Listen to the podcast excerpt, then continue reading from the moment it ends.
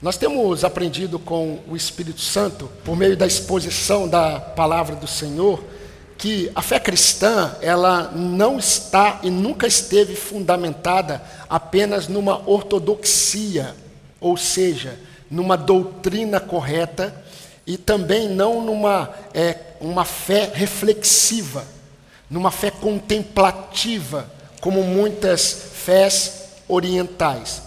A fé cristã, ela está pautada, sim, numa ortodoxia correta, numa doutrina correta, ela é reflexiva, sim. Nós devemos meditar na palavra de Deus, porém ela é prática. E nessa caminhada de observação no livro de Hebreus da prática da nossa fé, nós temos sido exortados, e a ideia de exortação é a ideia de ser trazidos de volta pelo Senhor, ser trazidos ao caminho. E nós temos sido, no capítulo 10, exortados ao Senhor a nos aproximarmos com confiança até a presença do Senhor na sala do trono, com ousadia. Mas não apenas é, nos aproximarmos, nós devemos é, nos apegar com firmeza a nossa é, confissão de fé, a confissão de fé da nossa esperança. E é interessante porque tanto a aproximação que nós temos que é, ter até a presença de Deus tem a ver com tirarmos os olhos de nós mesmos e olharmos para a cruz de Cristo. Quando o texto diz que nós temos que nos apegar com firmeza à nossa confissão, à confissão da nossa esperança, nós também devemos tirar os olhos de nós mesmos. E o texto também diz que nós devemos considerarmos, precisamos considerarmos uns aos outros, para incentivarmos uns aos outros, para estimularmos uns aos outros a prática do amor, ao fortalecimento da fé, a prática de boas obras. E nós vimos domingo passado, nesse último ponto, que a fé cristã ela não é apenas pautada numa, é, numa doutrina correta, ela não é apenas reflexiva, ela não é apenas prática. A fé cristã ela é sacrificial e ela é congregacional. Não existe na mentalidade de Deus firmeza em Cristo sem a igreja. Não existe. Se um dia o seu coração disse, disse isso para você, se um dia pessoas disseram isso para você, elas estão enganadas e o seu coração está enganoso. Não há possibilidade na mente de Deus de estar firme na fé em Cristo sem estar firme com a igreja do Senhor. Isso nós vimos semana passada. Por isso que no versículo 25 do capítulo 10 de Hebreus diz: Não deixemos de congregar-nos como é costume de alguns Antes façamos admoestações, e tanto mais quanto vedes que o dia se aproxima. Hoje nós vamos, irmãos, é, continuar é, no capítulo 10 de Hebreus, e nós vamos é, observar algumas exortações finais, e essas exortações vão nos introduzir no capítulo 11, no tão conhecido é, capítulo do, da Galeria da Fé. Mas antes de entrar neste capítulo, domingo que vem, no versículo 1 do capítulo 11, nós vamos observar essas últimas exortações, duas exortações finais neste texto. Então convido você a abrir em Hebreus, os mais espertos aí já observaram a fala e já estão em Hebreus, capítulo 10. Mas se você não abriu, abre em Hebreus capítulo 10, nós vamos ler esse texto do versículo 26 ao versículo 39. Um longo texto. Diz assim a palavra do Senhor. É, eu vou ler o versículo, o versículo 25, porque na sua Bíblia talvez tenha um título aí entre o 25 e o 26. Ignore esse título, porque esse título ele foi colocado para facilitar a didática, porque, é, porém, o que esse título fala não é o que o texto diz. E eu vou mostrar para os irmãos. E nós precisamos fazer uma ligação do versículo 25 para o versículo 26, porque o versículo 26 começa com uma conjunção conclusiva. e explicativa ao mesmo tempo. Ele está explicando o que está acontecendo. Então vamos ler o versículo 25. Não deixemos de congregar-nos, como é costume de alguns, antes façamos admoestações, tanto mais quanto vedes que o dia se aproxima. Por quê? Se vivemos deliberadamente em pecado, depois de termos recebido pleno conhecimento da verdade, já não resta sacrifício pelos pecados. Pelo contrário, certa expectação horrível de juízo e fogo vingador, prestes a consumir os adversários, adversários de Deus. Sem misericórdia morre pelo depoimento de duas ou três testemunhas quem tiver rejeitado a lei de Moisés. De quanto mais severo castigo julgai vós, será considerado digno aquele que calcou aos pés o Filho de Deus e profanou o sangue da aliança com a qual foi santificado e ultrajou o Espírito da graça? Ora, nós conhecemos aquele que disse: A mim pertence a vingança, eu retribuirei. E outra vez, o Senhor julgará o seu povo. Horrível coisa é cair nas mãos do Deus vivo. Lembrai-vos, porém, dos dias anteriores, em que, depois de iluminados, sustentastes grande luta e sofrimentos, ora expostos como em espetáculo, tanto de opróbrio quanto de tribulações, ora tornando-vos coparticipantes com aqueles que desse modo foram tratados. Porque não somente vos compadecestes dos encarcerados, como também aceitastes com alegria o espólio dos vossos bens, tendo ciência de possuirdes vós mesmos patrimônio superior e durável. Não abandoneis, portanto, a vossa confiança, ela tem grande galardão. Com efeito, tendes necessidade de perseverança, para que, havendo feito a vontade de Deus, alcanceis a promessa. Porque ainda dentro de pouco tempo aquele que vem virá e não tardará. Todavia, o meu justo viverá pela fé. E, se retroceder, nele não se compraz a minha alma. Nós, porém, não somos os que retrocedem para a perdição, somos, entretanto, da fé para a conservação da alma. Amém? É um texto longo, mas é necessário é, fazermos a leitura agora, porque depois nós não faremos a leitura é, de todo o texto. Mas, meus irmãos, enquanto estamos sendo chamados para andarmos e caminharmos firmes na fé, crendo e confiando na supremacia de Cristo. Esse é o título do livro de Hebreus, a supremacia de Cristo. Enquanto nós estamos caminhando, crendo e confiando na supremacia de Cristo, nós precisamos considerar duas realidades presentes na igreja do Senhor. E se nós não considerarmos essas duas realidades, nós não vamos entender a totalidade do caráter do nosso Deus. Eu sei que nós estamos, é, diante de nós tem um texto muito difícil. E eu estava até procurando alguns pregadores sérios que pregaram esse texto. Sabe o que, eu encontrei? Eu não encontrei. Muitos pregadores, eles pulam do versículo 25 para o versículo 32. Porque o versículo 26 até o versículo 31 é um, são versículos um pouco difíceis. Que quando você lê, dá a entender a ideia de perda de salvação. Assim como Hebreus capítulo, é, capítulo 6, perdão. Mas nós não podemos é, deixar de falar aquilo que o texto está expondo. E a primeira realidade que eu quero destacar para os irmãos que o texto é, é, destaca é a realidade do pecado consciente da apostasia. Vocês vão se lembrar do que eu disse sobre o título que está aí da sua Bíblia, entre o versículo 25 e o versículo 26. E o que está escrito aí é, no título? O castigo do pecado voluntário. O que está é, é, é, de errado aqui nesse título? O, o que o texto está falando a partir de agora é exatamente isso. O castigo de Deus por causa de pecado é, voluntário. Agora, esse título não está explicando que tipo de pecado voluntário é. Porque quando o escritor de Hebreus está escrevendo, ele está mostrando a realidade de um pecado consciente. Não apenas um pecado consciente, mas um pecado de apostasia.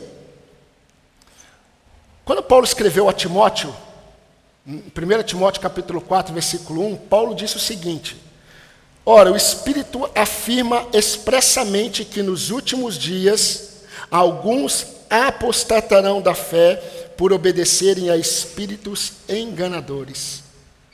Meus irmãos, o, o versículo 26, ele começa com o porquê se. Esse porquê se não apenas está ligando o versículo com o texto anterior, mas ele está mostrando a possibilidade, as consequências de um pecado em relação a Deus. Como Deus trata esse pecado que o escritor de Hebreus vai tratar, que é o pecado da apostasia. E é interessante porque ele diz assim: porque se vivemos deliberadamente em pecado. O escritor de Hebreus está pensando com certeza em Levíticos capítulo 4. Levíticos capítulo 4, é, Moisés escreveu sobre pecados voluntários e pecados involuntários. Aqueles que cometiam pecados involuntários, pecados é, é, desconhecidos, pecados por ignorância, eles deveriam oferecer é, uma oferta diferente daqueles que pecavam voluntariamente. Aqueles que pecavam conscientemente, eles teriam uma consequência maior. Alguns, alguns pecados voluntários, pecados deliberados, eram julgados com a pena capital, por apedrejamento. Deus estava mostrando a seriedade de pecados conscientes, de pecados é, deliberados. Mas quando ele diz isso, ele não está pensando, como eu disse, em todo tipo de pecado. Ele não está falando de qualquer tipo de pecado. Isso ele vai falar no capítulo 12, versículo 1. E nós vamos chegar lá. Mas o que ele está querendo mostrar aqui, meus irmãos, é que existe um pecado intencional que quando alguém pratica esse pecado intencional, ele precisa entender o que irá acontecer com ele como Deus reage a essa situação.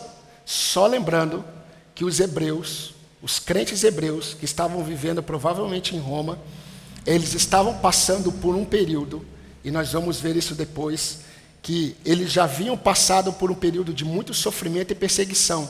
Mas agora eles já não estavam mais sendo perseguidos, agora eles já não estavam sofrendo mais perseguição. E muitos estavam abandonando a congregação, muitos estavam é, voltando, sendo seduzidos a voltar a práticas judaicas.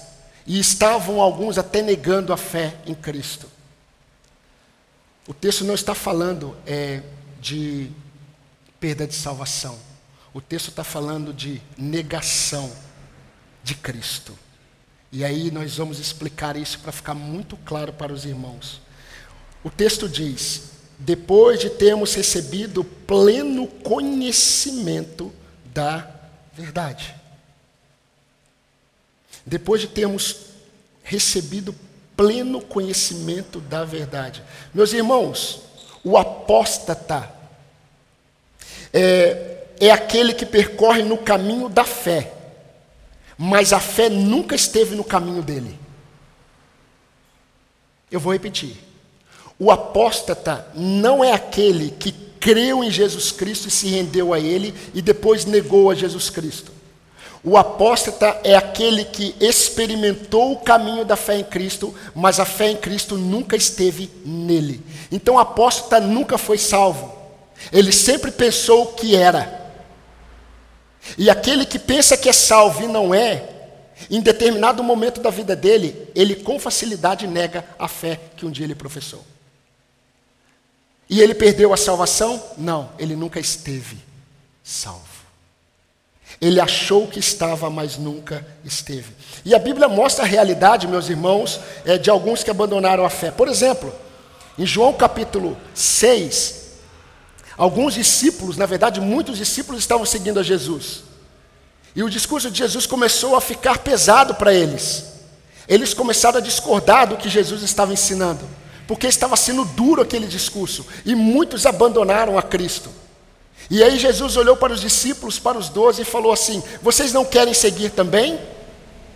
Jesus não se é, é, implorou para que eles permanecessem com ele. Jesus falou: Vocês não querem ir?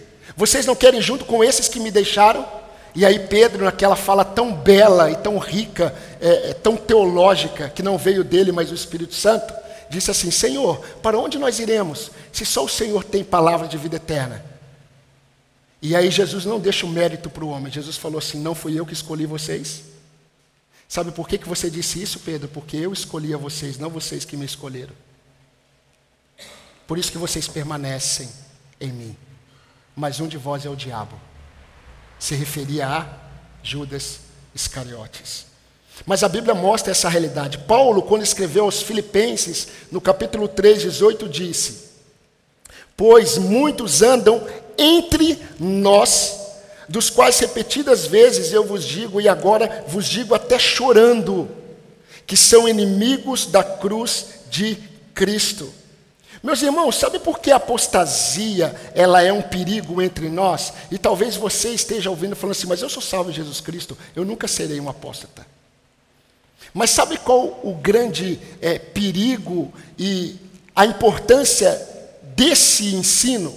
Porque todo apóstata, ele não sabia que era apóstata. O apóstata, aquele que um dia nega a Cristo, que esteve entre a igreja, que foi participante da fé, que foi participante da graça, que foi participante das bênçãos, foi participante do, da aliança, ele participou. Ele não sabe que um dia ele negará, ele não sabe que ele é um apóstata. Por isso que para nós, nós temos que estar muito atentos para essa verdade.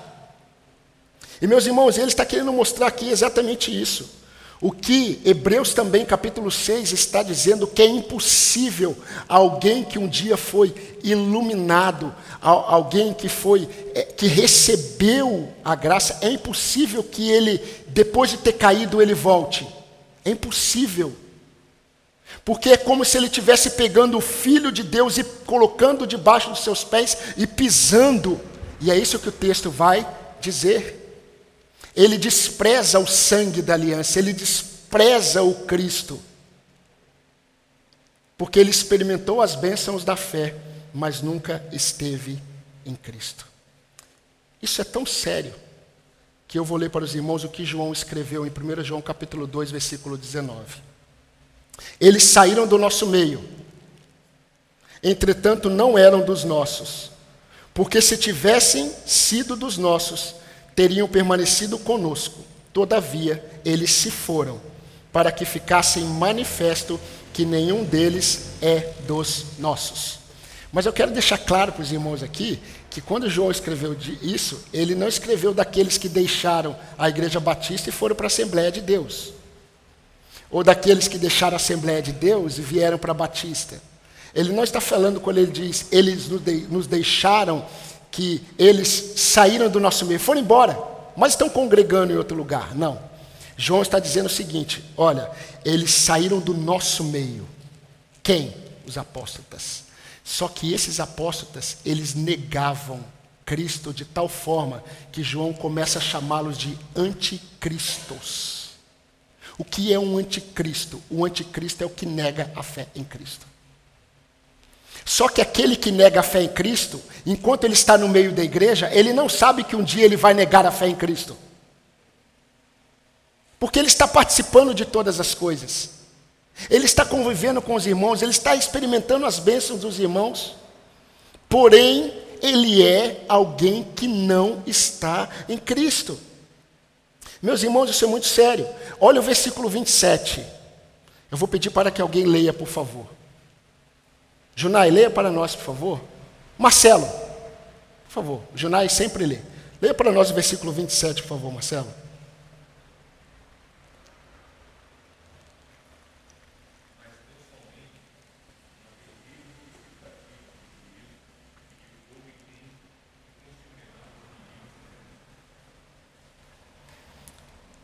já não resta sacrifícios para este. Pelo contrário, o que resta é uma expectativa horrível de juízo e fogo vingador prestes a consumir os adversários de Deus. E aí ele vai seguir e ele vai dizer o seguinte: ele vai fazer uma comparação do versículo 28 e do versículo 29. E o que, que ele vai dizer? Ele vai dizer o seguinte: meus irmãos, está escrito lá em Deuteronômio, está escrito no Pentateuco, que lá no período quando o povo de Israel estava no deserto, aqueles que negavam a lei de Deus, eles eram apedrejados quando duas ou três testemunhas diziam: ele negou a lei de Moisés. Ele era morto.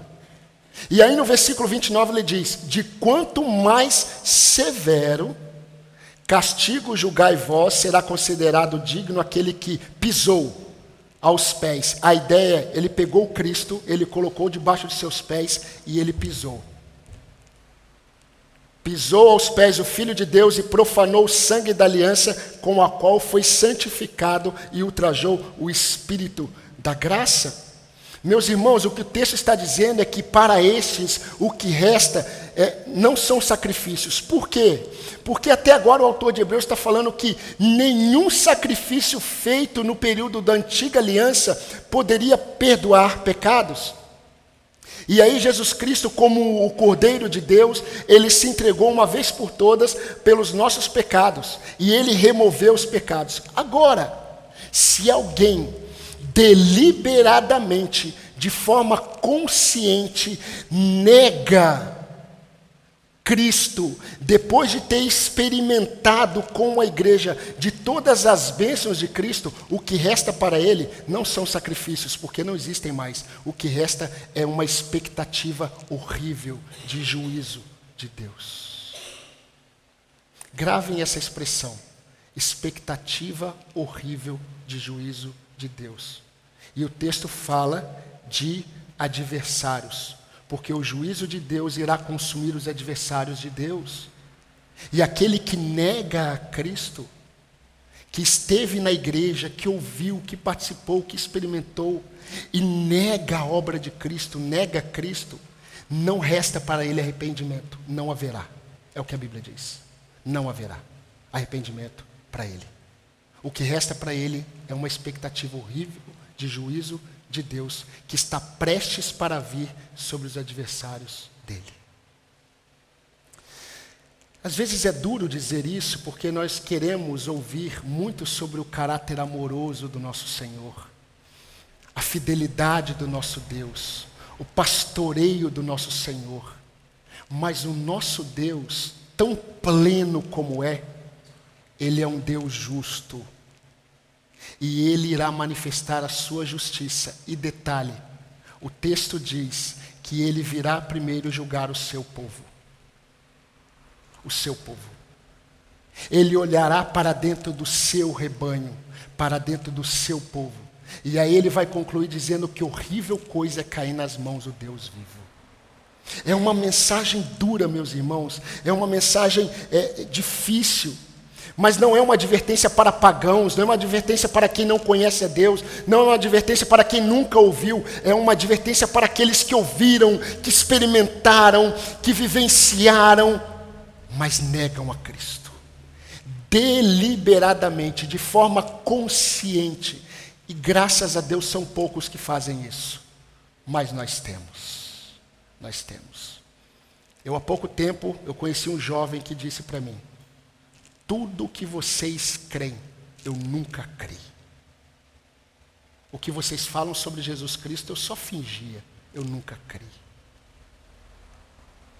É triste dizer, mas esse nunca vai voltar, mesmo que a mãe ore por ele.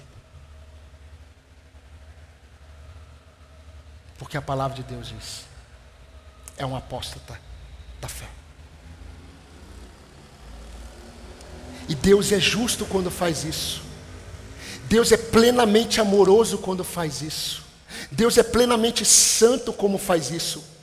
Mas Deus considera aqueles que pegam o sacrifício do seu filho e conhecem e experimentam e pegam aquele sacrifício e pegam o filho de Deus e jogam no chão e pisam com os seus pés. Horrível coisa cair nas mãos do Deus vivo.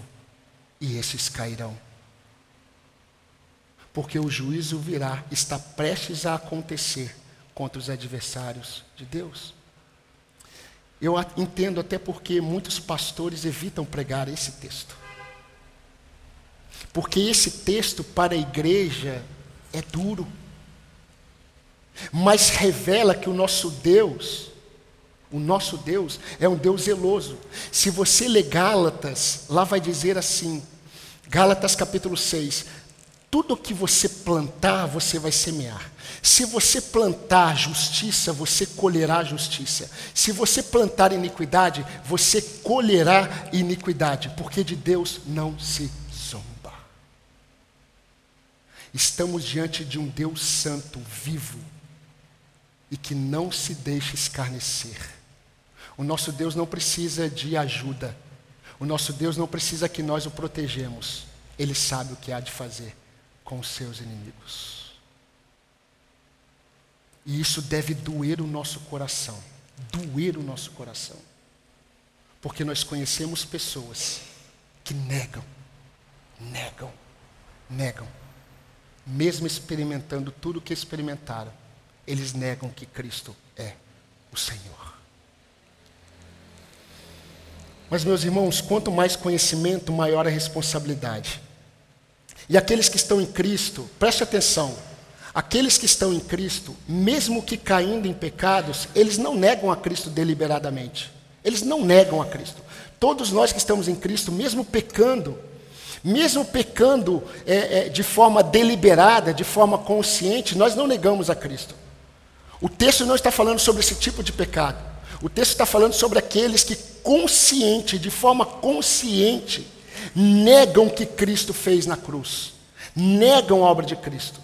O texto não está falando para nós, porém, nós precisamos estar muito atentos, irmãos, como eu disse, porque nós não sabemos, nós não sabemos. Muitos de nós estão experimentando as manifestações da graça de Deus, mas talvez alguns que estejam experimentando as manifestações da graça de Deus não estejam em Cristo. Por isso que nós devemos nos exortar uns aos outros, quanto mais o dia se aproxima, e nós devemos clamar ao Senhor para que o Senhor tenha misericórdia de nós. Você não precisa, Senhor, me salve novamente. Mas se você percebe que constantemente você tem sinais de esfriamento na fé, fique atento. Quando a gente olha para a igreja e fala assim, tem crente que só vai empurrando, meu irmão, talvez esse que está sendo empurrado, ele não seja crente. Porque quem está em Cristo, ele não precisa ser sempre empurrado. Quem está em Cristo não precisa toda hora você dizer, quem está em Cristo, o próprio Espírito move. Por isso a importância de exortar e leva essa pessoa a clamar ao Senhor por misericórdia, para que o Espírito Santo de Deus realmente faça uma transformação poderosa na vida dele, mas não deixe que ele continue vivendo nessa prática e você mostrando para ele: não, vem, vem, vem, ó, você precisa orar, você precisa ler a Bíblia, você precisa depender de Deus, você precisa, você precisa, você precisa, meu querido, talvez o que ele precise é de Cristo. Porque quem está em Cristo ama o Senhor, ama a Sua palavra, ama a igreja. E ele não faz, ele não vive, ele não experimenta tudo por causa da agenda da igreja, por causa do movimento da igreja, porque a igreja é gostosa, porque as músicas são agradáveis, porque os irmãos são carismáticos. Não, é por causa de Cristo. Cristo.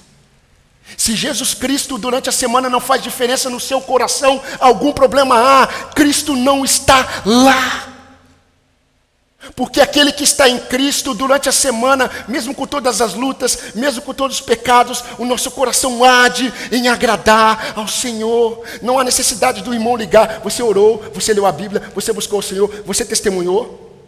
Você está preocupado com isso? Porque não há preocupação, é alheio a Deus mesmo que participe, participe de todas as bênçãos da graça. Ele ainda não falou assim, eu não creio nisso. Mas pode ser que em determinado momento da vida dele, se Deus não intervir, ele dirá: Eu não creio em nada do que eu experimentei. E tem tantos aí. Sabe o que resta, o que resta para esses, meus irmãos? Uma horrível expectativa de juízo que está prestes para vir sobre os adversários de Deus. É impossível que eles se arrependam de novo. É isso que o Espírito Santo está dizendo para a igreja e para aqueles crentes hebreus, porque estava quase que em massa um grupo muito grande de hebreus que provavelmente estavam negando a Cristo por causa da antiga fé. Eles não conseguiam desvincular da antiga fé, porque na verdade eles não viam Cristo como suficiente e supremo na vida deles. Então, meus irmãos, é, logo depois disso, o, o autor de Hebreus ele vai dizer e vai mostrar que é Deus que conhece os nossos corações, é o Senhor. O texto diz assim, no versículo 30: Ora, nós conhecemos aquele que disse: A mim pertence a vingança, eu retribuirei. E outra vez, citando Deuteronômio 32, 36. O Senhor julgará o seu povo, horrível coisa é cair nas mãos do Deus vivo. Quem conhece o coração dos seus, quem conhece o coração daqueles que estão entre o povo de Deus, é o próprio Senhor. Agora, volte um pouquinho a sua Bíblia para vocês perceberem como o escritor de Hebreus está chamando a atenção de toda a congregação. Capítulo 2, versículo 1. E o Marcelo irá ler, por favor, novamente.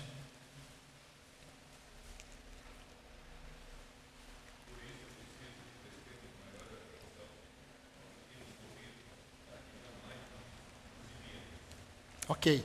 O escritor está se colocando no lugar junto? para que jamais nos desviemos.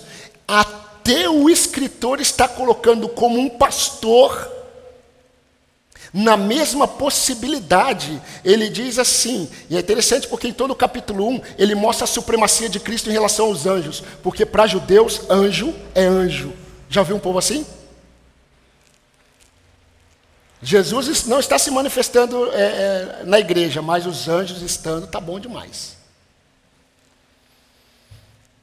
E aí o autor de Hebreus escreve, dizendo que Jesus Cristo é superior aos anjos, porque recebeu um nome superior a eles. E aí logo depois ele diz isso: por esta razão, por ser Cristo superior, importa que nos apeguemos com mais firmeza às verdades ouvidas, para que delas jamais nos desviemos. Meus irmãos, sabendo dessa realidade de juízo, para os que abandonam a fé, ele vai dizer logo no versículo 32 até o versículo 39, mas ele vai dizer no versículo 32 o seguinte: Lembrai-vos, porém.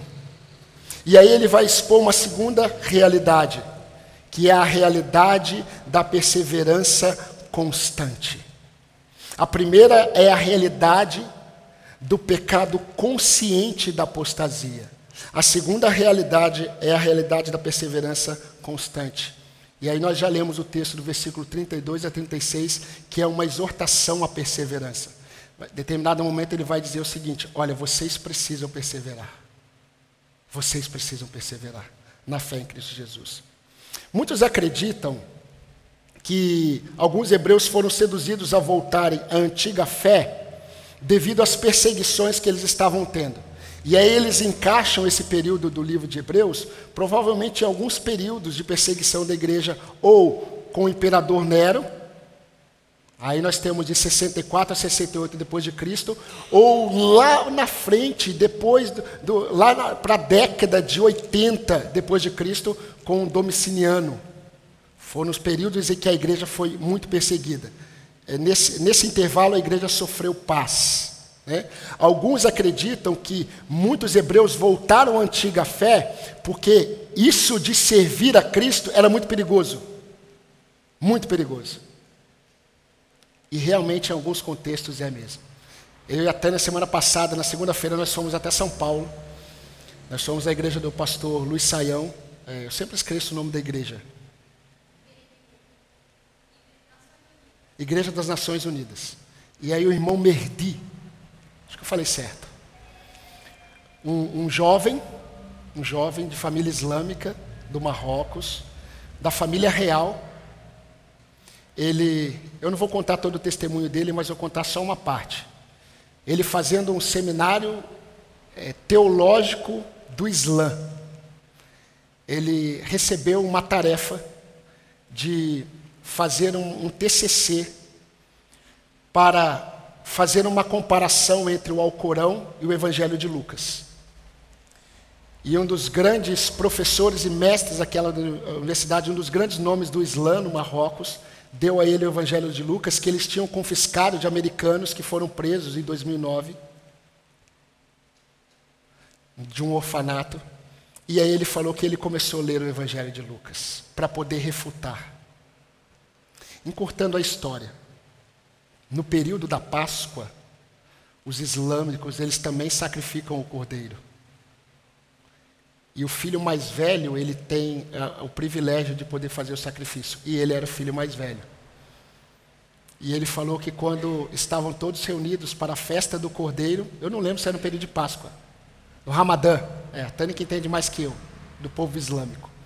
No período do Ramadã, eles foram fazer os sacrifícios, pai, a, a família reunida, e aí o pai dele chamou ele, o filho mais velho. E ele falou que na hora que o pai deu para ele o cutelo para poder sacrificar o cordeiro, ele foi muito é, impelido pelo Espírito Santo e ele se sentiu muito mal com aquilo. E aí ele olhou para o pai dele e disse assim: Pai, eu não vou sacrificar o cordeiro porque o meu cordeiro já morreu e ressuscitou ao terceiro dia e se chama Jesus Cristo de Nazaré. O pai dele desmaiou na hora. Nunca mais viu o pai. É exilado no Brasil. Perdeu tudo. Só que, na verdade, na fala dele, foi muito triste perder tudo isso. Não tem bens, é da família real, não tem nada. O pai expulsou de casa, ele não é considerado mais filho, ele é proibido de entrar no Marrocos. Proibido de entrar no Marrocos. Mas ele diz que tudo para ele é Cristo. Só que muitos, quando começam a passar pelo sofrimento por causa de Cristo, olham e dizem assim: Isso é muito difícil. E aí entram na parábola do semeador. Por causa dos sofrimentos do mundo, eles deixam, porque a palavra não entrou no seu coração, não houve transformação, não houve salvação. Ele só se alegrou, ele se alegrou com o Evangelho, até a perseguição. Alguns acreditam que os hebreus, muitos, estavam negando a fé em Cristo por ser a fé em Cristo poderosa, é, é perigosa. Eu não creio nisso, nessa primeira tese. Eu creio na segunda, que muitos dizem que muitos hebreus estavam negando a fé porque estava tudo bem. Porque o próprio texto vai dizer que eles deveriam se lembrar o tempo da perseguição. Lembrai-vos, porém, dos dias anteriores em que, depois de iluminados, vocês sustentaram grande luta e sofrimento. Vocês foram expostos em espetáculo de vergonha, tribulação, se tornaram coparticipantes com aqueles que desse modo foram tratados. E não apenas isso, vocês se compadeceram dos encarcerados, encarcerados aqui, é, os encarcerados por Cristo. Como também vocês aceitaram com alegria, meus irmãos, eles aceitaram com alegria o confisco dos bens vocês tinham ciência que vocês possuíam bens superiores. Por isso que eu acredito que eles experimentaram muito sofrimento. E enquanto eles experimentaram muito sofrimento, eles estavam firmes. Firmes, firmes na fé em Cristo. Porém, agora o texto diz no versículo 35: Não abandoneis, portanto, a vossa confiança, porque ela tem grande galardão. Com efeito, vocês têm necessidade de perseverança. Meus irmãos, é, a perseverança do passado, ela precisa estar no presente e ela precisa crescer. Ela não precisa apenas ser igual à do passado, ela precisa crescer. Tem muitos crentes que vivem de experiências do passado com Deus. Mas por não perseverarem na fé, eles não possuem as mesmas experiências com Deus no presente. E detalhe, elas não aumentam, elas não progridem. E a orientação aqui para esses crentes, e agora o autor de Hebreus, o escritor de Hebreus, ele se dirige especificamente para os salvos. Ele diz assim para eles: Olha, vocês precisam continuar perseverando, vocês têm necessidade de perseverança. É, é muito interessante quando a gente olha, eu não sei se você já teve a oportunidade de olhar um transatlântico de perto. Né? Aqueles navios que fazem turismo. Turismo não, é, é cruzeiro. Até está me ajudando em tudo hoje. Auxiliador é isso mesmo. Cruzeiro. Você fica espantado com o tamanho daquele trem, como dizem os mineiros. Você pequenininho perto daquela grandeza. E aí quando nós estávamos viajando, né? Quem nunca viaja de avião, quando viaja se encanta. E aí eu estava olhando lá, a gente estava sobrevo sobrevoando o mar, e daqui a pouco eu vejo, lá no mar, um pontinho branco. E eu, fi eu fiquei tentando medir o ponto branco que estava no mar com o meu dedo, não dava. O meu dedo era o triplo maior do ponto branco. E eu pensei assim, eu tenho certeza que esse ponto branco é o transatlântico. Mas por que, eu estou vendo só um ponto branco e quando eu estava próximo eu via algo tão grande? Depende da perspectiva que eu estava olhando. Aquele navio, na minha perspectiva, era grande, porque eu estava próximo dele, é, a ele. Agora, quando eu estava olhando uma perspectiva do alto, aquilo era nada. E aí, quando eu olhei aquele ponto, eu fiquei imaginando quantas pessoas elas estão dentro de um navio transatlântico. Vamos colocar aí 100 pessoas, que não é isso. 100 pessoas. Imagine 100 pessoas dentro daquele pontinho branco. Agora imagine 100 pessoas com coração, com estômago, com orelha, com nariz. E eu fiquei pensando, meu Deus, o Senhor é muito grande.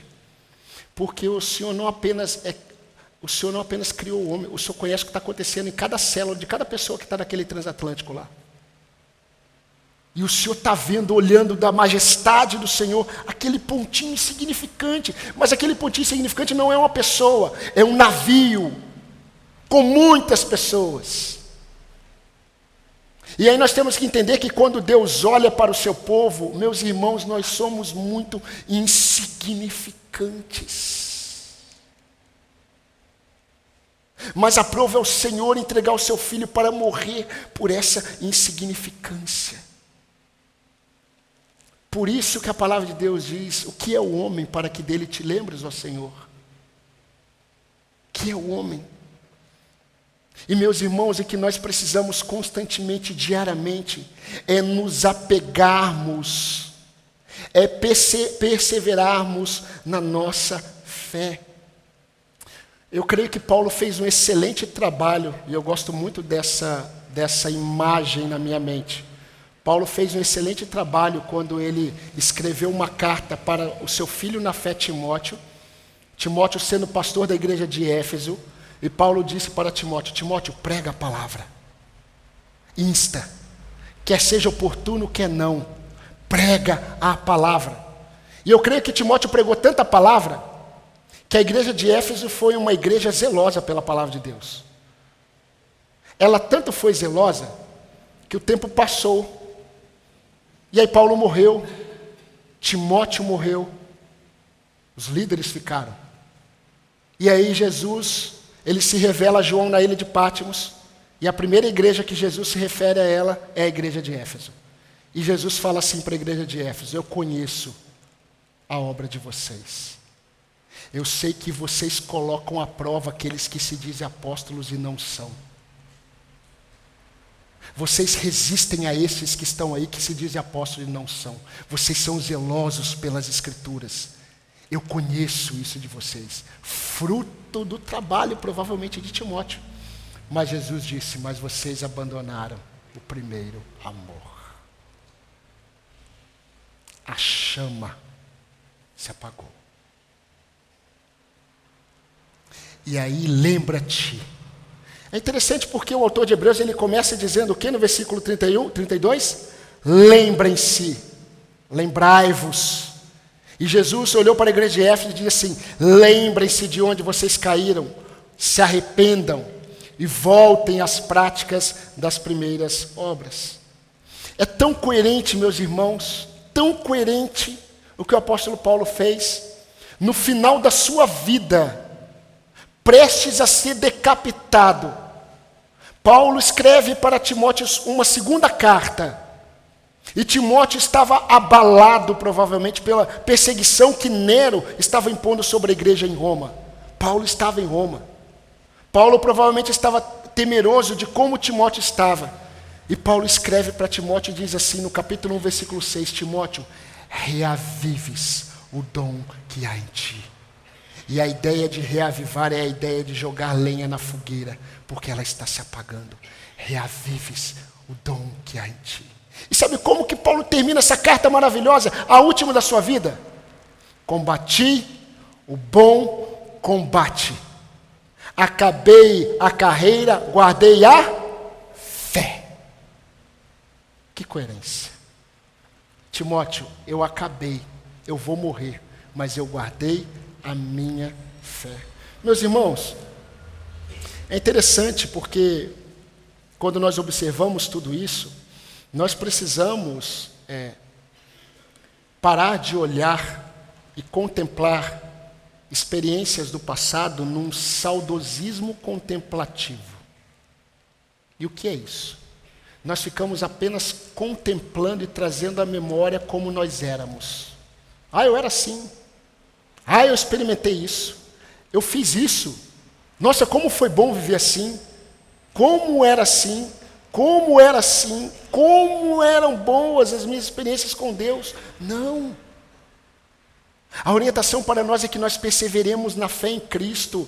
E a ideia de perseverar na fé em Cristo é a ideia de continuar e continuar crescendo. E quanto mais perto a volta de Cristo, nós devemos perseverar na nossa fé em Cristo. Meus irmãos, o cerne de Hebreus capítulo 11 é a seguinte expressão: e agradaram a Deus. Versículo 6 de Hebreus 11. Sem fé é impossível agradar a Deus. Por isso que ele vai dizer no versículo, indo para o fim, no versículo 37 e 38. Porque ainda dentro de pouco tempo aquele que vem virá e não tardará. Todavia o meu justo viverá pela fé. Ele cita Abacuque. Ele está escrevendo para Hebreus, ele vai citar Antigo Testamento. E se retroceder nele não se compraz a minha alma. Essa é a ideia de todo o capítulo 11. Se ele voltar, se ele retroceder na fé, a minha alma não tem prazer nele. Porque o que ele vai começar a mostrar em Hebreus capítulo 11 são aqueles que agradaram a Deus e que Deus disse: Eu tive prazer neles, por causa da fé que tiveram. Vários exemplos de fé que vamos ter a partir do domingo que vem. Mas a ideia é: o Senhor se alegrou neles.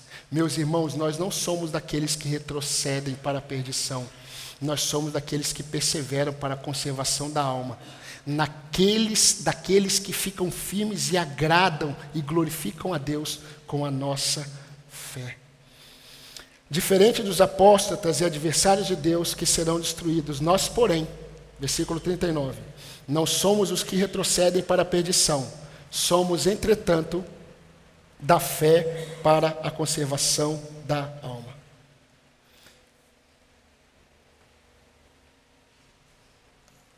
Existe um texto muito conhecido pela igreja, que é 1 Coríntios capítulo 15, versículo 58, e eu quero dizer para os irmãos. E eu quero terminar esse capítulo 10, juntamente com esse versículo 39, citando o que Paulo escreveu. E Paulo disse assim: Sejam firmes e constantes. Estão entendendo a ideia de progressão?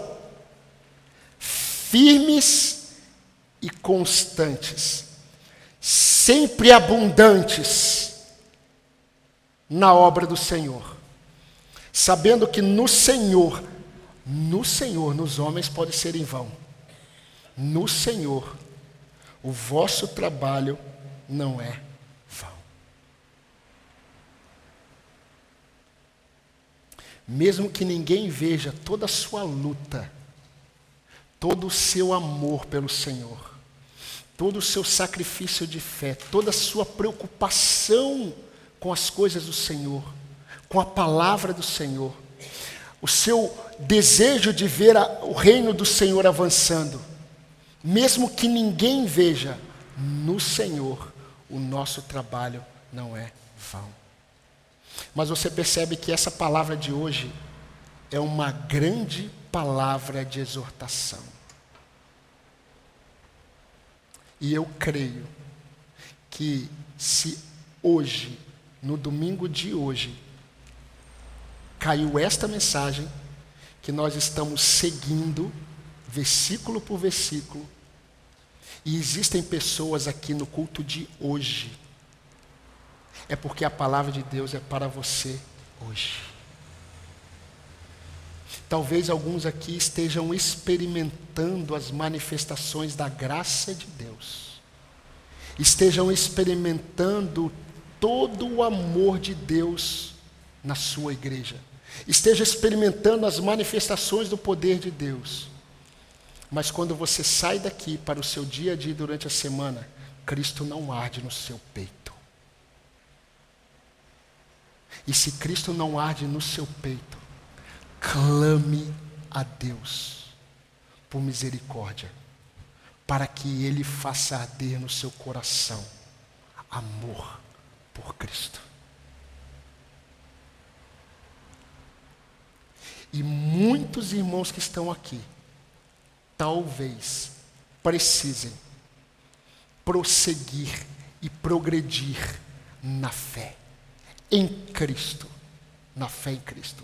Perseverar, aumentando, firme e constante e abundante na obra do Senhor. E ser abundante na obra do Senhor começa com abundância na fé em Cristo Jesus e na Sua palavra. E como igreja, irmãos, nós precisamos levantar uma bandeira. Precisamos levantar uma bandeira. A bandeira tem um nome: Javé Nissi. Javé Nissi. E Javé Nissi significa o Senhor é a minha, a nossa bandeira. O Senhor é aquele que é, nos identifica e nós identificamos ele perante todas as nações, quando nós hasteamos essa bandeira, Javé Nissi, o Senhor é a nossa bandeira, nós dizemos para todo mundo que nós temos um Senhor. E nós precisamos declarar todos os dias a confissão da nossa fé em Cristo Jesus.